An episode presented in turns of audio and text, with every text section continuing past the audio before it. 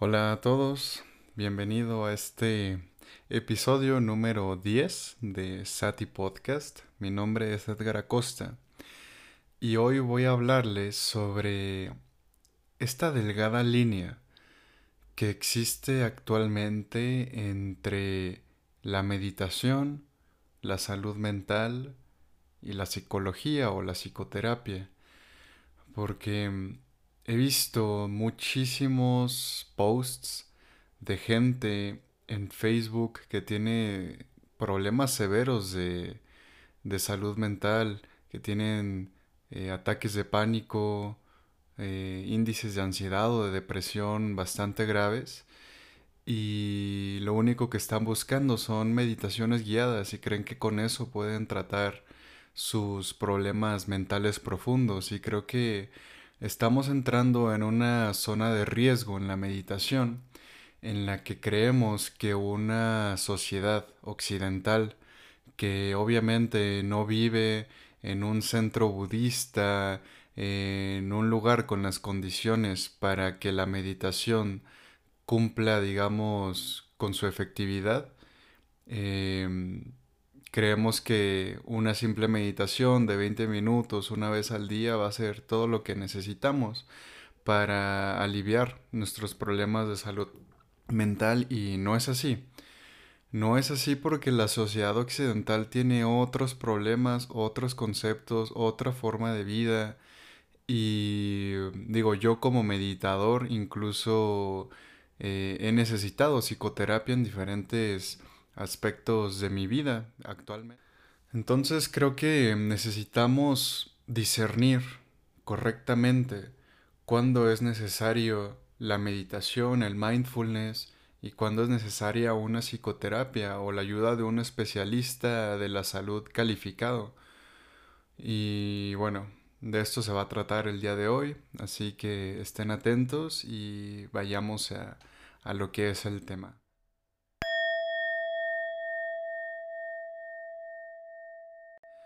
Primero, creo que hay que saber qué es una, un problema de salud mental. Un problema de salud mental viene cuando nuestras capacidades, nuestros recursos internos para afrontar un problema que se nos presenta, ya sea un problema con nosotros mismos, con nuestra personalidad, o un problema con el exterior, con las relaciones, con la forma en que, no sé, nos relacionamos en el trabajo, con los amigos, o la forma en que vamos por la vida, pues esos recursos digamos que no nos dan para em, superar esos problemas, para enfrentarlos o para resolverlos.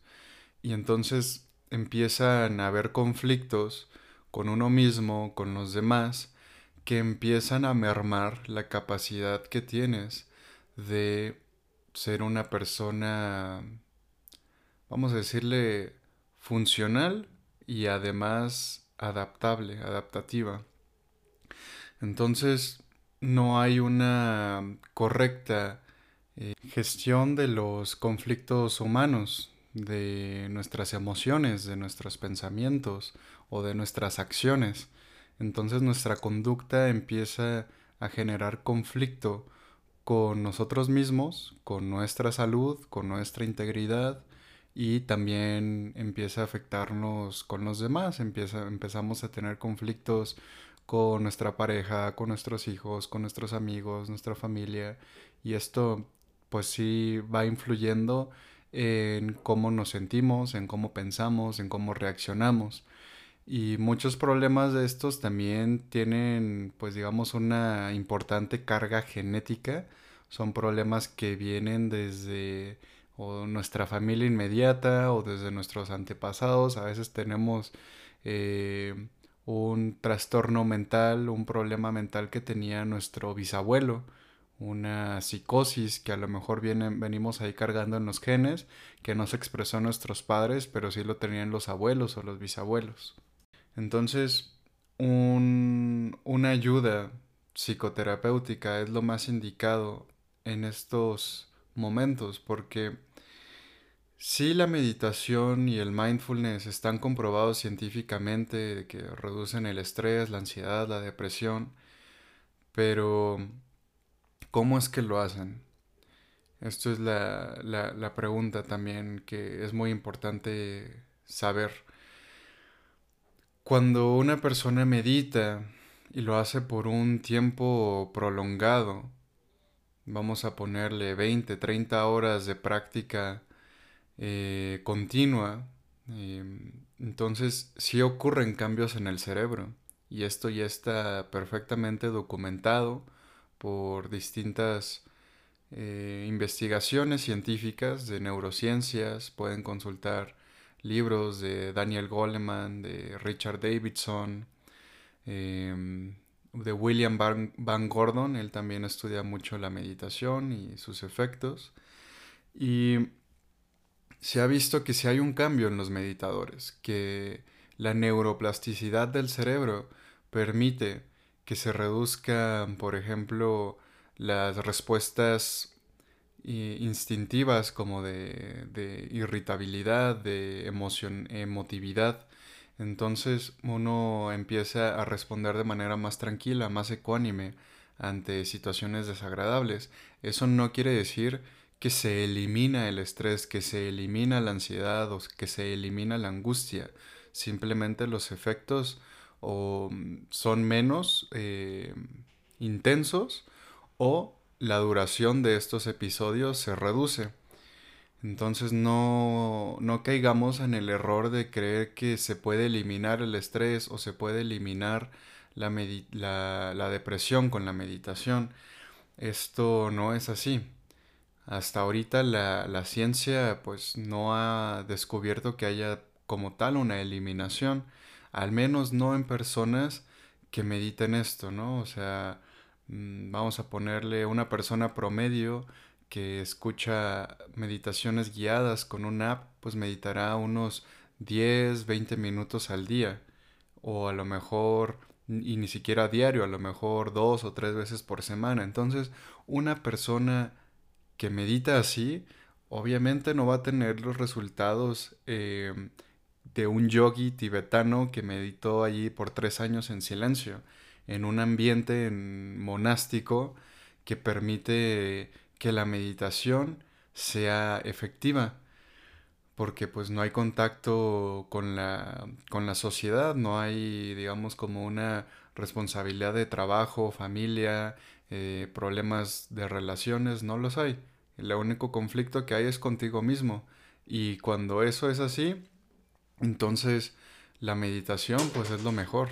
Si tratas de ir a una psicoterapia siendo un monje y estando allá, pues la verdad es que no te va a servir, o sea, la psicoterapia a lo mejor se va a quedar corta, pero en nuestra sociedad occidental, viviendo en ciudad, viviendo en una sociedad, em, sí necesitamos algo más y tenemos que, que empezar a ver esto, porque aunque la meditación y el mindfulness sean efectivos, eh, también la psicoterapia tiene muchísima efectividad en la salud mental y en el bienestar de las personas.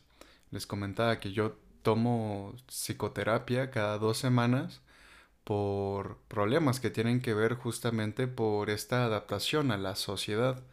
Si yo estuviera en un ambiente monástico no tendría estos problemas, pero sí los tengo. Entonces necesito algo y lo busqué así porque necesito algo que sea eficaz para resolver este problema. La meditación y el mindfulness a lo mejor eh, tardaría muchos años en llegar a solucionarlo. Entonces, ¿qué fue lo más eficaz que encontré? Psicoterapia y por eso lo busqué. Entonces, hay una manera de nosotros empezar a, a cuidar nuestra salud mental que requiere que seamos capaces de ver los problemas tal y como son. Un ataque de pánico eh, no es un problema que se acabe con una meditación guiada. No lo es. Un estado de depresión severo tampoco. Entonces tenemos que ver los problemas tal y como son y empezar a enfrentarlos tal y como son, eh, con la ayuda que sea necesaria, no por ahorrarte, no sé, 500 pesos de una sesión, vayas a prolongar un problema de salud mental, eso tampoco es algo correcto. Si nosotros vamos así, pues tal vez en 20 años logremos superar una depresión, una pérdida, algo que nos hubiera tomado a lo mejor seis meses, un año, dos años, no sé, eh, con un proceso terapéutico eh, serio, formal. Entonces, hay que, hay que ver esto, porque no solamente está pasando, digo, con personas que, que son como fans de la meditación, fans de la espiritualidad y de las terapias alternativas, también está pasando poco a poco con personas que se dedican a la psicología. Lo he visto porque hay colegas míos que pues de repente se vuelven muy fans de la meditación, de la espiritualidad y ya creen que son como personas con superpoderes, no lo somos, o sea, yo que me dedico a enseñar mindfulness, meditación Advaita, Vedanta, que he meditado y estudiado la meditación, distintos tipos de meditación por ocho años, no soy una persona iluminada, no soy un Buda, no soy un, un ser con superpoderes, soy un humano y sigo teniendo problemas humanos. Entonces hay que saber que no, no porque uno medite ya tiene todos los problemas resueltos. De hecho, uno cuando medita, lo único que pasa es que te das cuenta de cuáles son los problemas que tienes ahí y ya será tu tarea resolverlos si tienes los recursos necesarios. Pero si no los tienes, si no sabes cómo afrontar las situaciones que te ocurren en la vida, entonces busca ayuda. Eso sería lo más sensato. Si no, pues vas a estar arrastrando nada más un problema y con la salud mental pues tampoco hay que jugar, tampoco hay que experimentar, porque puede salir muy caro y puede afectarte demasiado. Entonces no hay que subestimar las capacidades que tienen los psicólogos, los psicoterapeutas, las personas que se dedican formalmente a la salud mental. No es que tampoco lo sepan todo, pero al menos los métodos eh, son efectivos. Entonces es bien importante darle su justo valor a las cosas. La meditación y, hay muchas terapias que están saliendo, eh, sí demuestran algunos cambios, pero hay que ver qué tanto.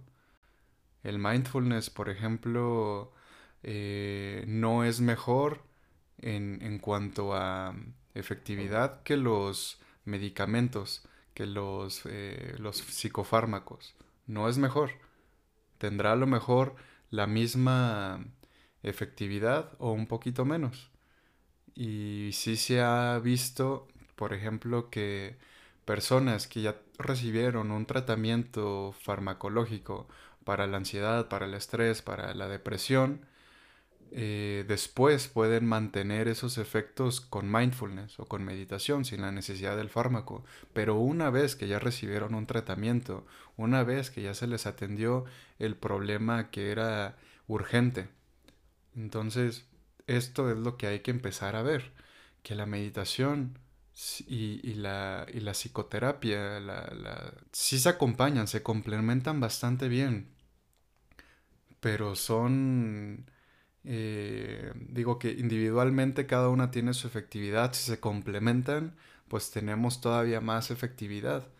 Eh, incluso, pues yo lo he visto en mi, mi, mi práctica de meditación me ha ayudado a resolver mis problemas o los problemas que yo enfrento en psicoterapia de manera más ágil, más eficiente a comparación a cuando tenía 18 años y todavía no practicaba meditación y empecé a ir a, psicoanálisis y, pues bueno, me costaba mucho entender y aceptar mis defectos psicológicos, me costaba mucho. Pero ahora es más fácil aceptarlos porque ya no huyo de ellos y tengo más tolerancia a la frustración y al dolor. Puedo vivir con ello y, y la psicoterapia pues me ayuda a cambiar un poquito la perspectiva que tengo de las cosas para eh, ir hacia la dirección que busco. Y esto, pues la combinación de ambas es muy poderosa y, yo lo veo. Y digo, me gustaría saber también si hay alguna investigación que combine ambas. No me he puesto a investigar si hay algo así, pero seguro que lo hay. Y sería bueno ver cuáles son los efectos en una persona con tratamiento psicoterapéutico, con mindfulness y con un tratamiento mixto de psicoterapia y mindfulness o otro tipo de meditación. Esto sería muy interesante observarlo.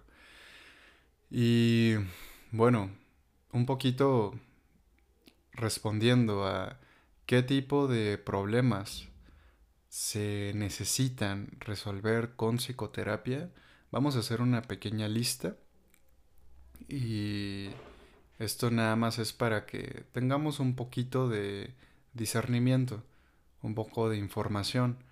Ataques de pánico, crisis de, de, ansiedad, de estas que sientes que te vas a morir o que sientes muchísimo miedo o por ejemplo no puedes dejar de llorar, mm, no puedes salir de casa, sientes como que no tienes energía, esto ya indica una depresión y esto igual se debe manejar con, psicoterapia. Las adicciones, esto 100% es terreno de la psicoterapia. Eh, no se metan en problemas. Las adicciones, cualquier tipo, a sustancias, a, juegos, a conductas, Em, se necesita una, intervención incluso eh, de distintas disciplinas, dependiendo del grado del daño que se haya hecho no solo a nivel psicológico, sino tal vez también a nivel físico. Entonces aquí no, no se la jueguen, las adicciones son un tema serio y hay que, hay que tratarlas con un profesional de salud calificado. También, por ejemplo, trastornos obsesivos, compulsivos, eh, manías, eh, cualquier tipo de fobia, eh, trastornos, por ejemplo, sexuales, trastornos de autoimagen, estos trastornos también de conducta alimentaria, anorexia, bulimia, todos estos son terrenos de, la psicología, de la psicoterapia, incluso de la psiquiatría. Entonces no se la jueguen. También los, eh, el estrés postraumático, em, o cuando ya tenemos una cantidad importante de estrés, de que ya llevamos pues más de un mes con un estrés crónico que no se nos baja, con una ansiedad que ya nos ha durado varias semanas, pues esto ya es indicativo de que necesitamos ayuda psicoterapéutica urgente. Y el mindfulness va a ayudar bastante, bastante. En problemas de estrés y ansiedad, el mindfulness es muy efectivo. Y pero sí hay que tener una una cierta comprensión de qué es lo que está causando ese estrés, esa ansiedad porque hay un estrés y una ansiedad que es, em, vamos a decirla, adaptativa, que te sirve para adaptarte al medio. Si no hubiera estrés o ansiedad, em, probablemente no estaríamos vivos.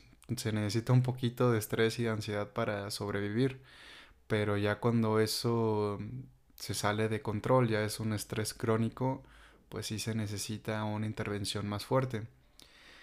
Y otro tipo de trastornos que he visto por allí que, que la gente comúnmente está preguntando son estos como dolores físicos que se sienten a veces al meditar.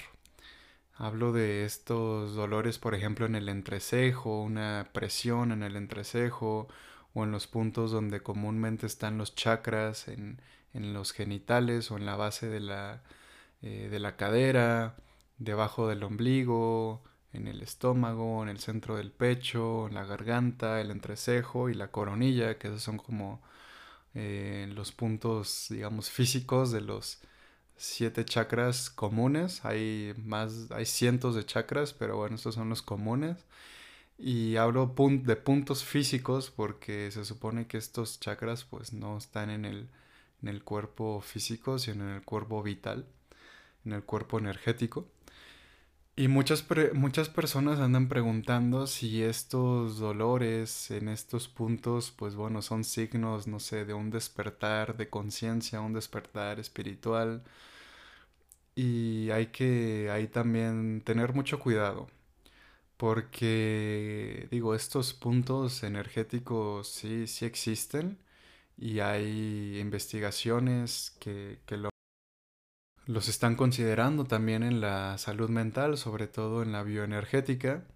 Allá hay incluso una máquina que se inventó, me parece, como a principios del año 2000, si no me equivoco, digo 1900, si no me equivoco, que es la cámara Kirlian y que, bueno, esta te detecta cómo están todos tus sistemas bioenergéticos, los chakras, los meridianos de la eh, de la medicina tradicional china y otras cosas. Em, y cuando uno, a través de distintas prácticas, porque hay muchas prácticas donde te concentras en un chakra, si uno se concentra demasiado y ocurren estos dolores, ya esto es una señal de un desequilibrio, estás desgastando ese centro. Esto a lo mejor no tiene ahorita mucha importancia para los psicólogos, los psicoterapeutas, pero yo creo que para allá vamos.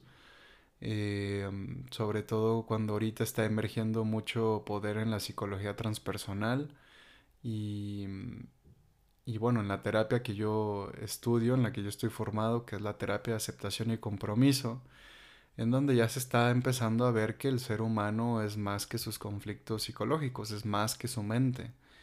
Em, este tipo de terapias, pues yo creo que están llevando a, la psicología hacia un nuevo terreno en donde estas experiencias trascendentales de las que ya nos hablaba eh, la psicología humanista con Maslow, con Carl Rogers, pues ya nos están empezando a hablar de que hay experiencias más allá de los estados de conciencia que estamos habituados y que en un punto, pues cualquier psicólogo que se considere tal, pues tendrá que estudiar estos estados de conciencia alterados, porque van a formar parte cada vez más, siento yo, de lo que de lo que va a suceder en la mente y en la experiencia humana.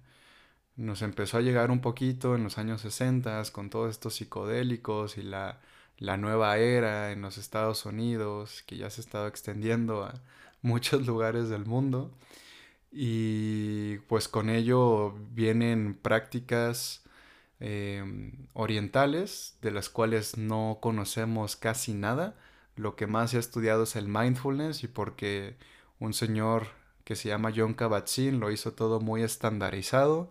Hizo un programa llamado MBSR que está, digamos, que se replica tal cual y ya es como que un protocolo de reducción del estrés que bueno, se hizo, se ha hecho mucha investigación de, de este programa y digamos que si tienes una mente así como que muy cuadrada, muy médica, que te gustan los resultados eh, esperados, pues esto es, esto es para ti, ¿no? Pero hay muchas personas a las que les gusta más lo experimental. Y digo, yo me incluyo dentro de, esas personas porque veo que hay todavía campos en donde la psicología occidental aún ni, ni, ha metido las narices. Y se me hacen campos muy interesantes como el Advaita Vedanta, la conciencia de la no dualidad, la experiencia de ser más que un sujeto que un individuo separado del resto de las cosas. Entonces, este tipo de, experiencias que ya nos empiezan a llegar más, eh, tienen que ser estudiadas por la psicología. Y a lo mejor a muchos no les gusten, a lo mejor muchos ya tengan desde ahorita el prejuicio de que estas son cosas como de psicomagia o de charlatanería, pues yo creo que también ahí se cae en la ignorancia porque no se han estudiado y no se han profundizado y muchos ni siquiera tienen idea aquí en México de qué es el mindfulness cuando en Europa, en Estados Unidos, pues ya es un programa que se pone en las escuelas, en los hospitales, en las empresas. Aquí en México ya se empieza a ver un poquito más en las empresas. Y mm, digo, yo mismo he estado dando algunas clases en empresas. Y también he visto ahí una, una maestría en conciencia plena. Pero bueno, esto apenas está llegando aquí en México. Y, y muchos no saben ni qué es muchos colegas míos no saben qué es, por ejemplo, las terapias de tercera generación, que son estas como la terapia de aceptación y compromiso, la terapia dialéctica conductual, que ya empiezan a ver más aspectos de la trascendencia humana, ya no consideran al yo psicológico, a ese yo que tiene deseos, anhelos, historia personal, ya no lo consideran como la base de la psicología, ya se empieza a ver que hay una diferencia a la que llaman la defusión cognitiva, que es ese observador, esa conciencia que observa, que es diferente del pensamiento, de la historia, del sufrimiento, del dolor físico, emocional y mental. Entonces estas prácticas eh, empiezan ya a llegar, ya empiezan a entrar en la psicología occidental y lo mejor de todo es que están comprobadas científicamente. Esto es lo mejor de la terapia de aceptación y compromiso y las terapias de tercera generación, que tienen una evidencia científica bastante fuerte porque eh, nacen de la terapia cognitiva conductual radical, que esta es la terapia, digamos, científica por excelencia, la terapia psicológica más científica con mayor em, soporte de evidencias es esta terapia. Y estas terapias de tercera generación, pues digamos, es la tercera generación de este tipo de terapias. Y, van a ver que hay cada vez más especialistas en esto que realmente funcionan con mucha eficacia. La terapia de aceptación y compromiso me gusta mucho porque incluye eh, mucha filosofía budista, mucha filosofía del mindfulness que habla sobre pues todo esto, que los pensamientos, las emociones, que son pasajeras, ¿no? Pero si uno está identificado con ellas, pues vas a sufrir todavía más. En cambio, si sabes tomar distancia de ellas y las aceptas, aceptas ese dolor, pero sin identificarte con él, entonces tu bienestar eh, se va a fortalecer bastante. Y esto es algo que, que, se busca en el mindfulness y yo encontré en la terapia de aceptación y compromiso como el punto estratégico para llevar el mindfulness a la psicoterapia. Y, sobre todo porque es una terapia muy vivencial que requiere de ejercicios prácticos, vivenciales, en los que tú te pongas en contacto con esas eh, situaciones que quieres eliminar o quieres evitar y en lugar de eliminarlas o evitarlas las aceptas y la ves que son parte de la condición humana. Y una vez que haces eso y que sabes vivir más allá de tus limitaciones humanas, entonces es posible que te dirijas con más facilidad hacia el lugar que quieres en la vida. Con esto termino el podcast de hoy. Si quieren saber más acerca de este tipo de, terapias, acerca de lo que hago, me pueden escribir en mis redes sociales. En casi todas me pueden encontrar como Edgar Mindfulness.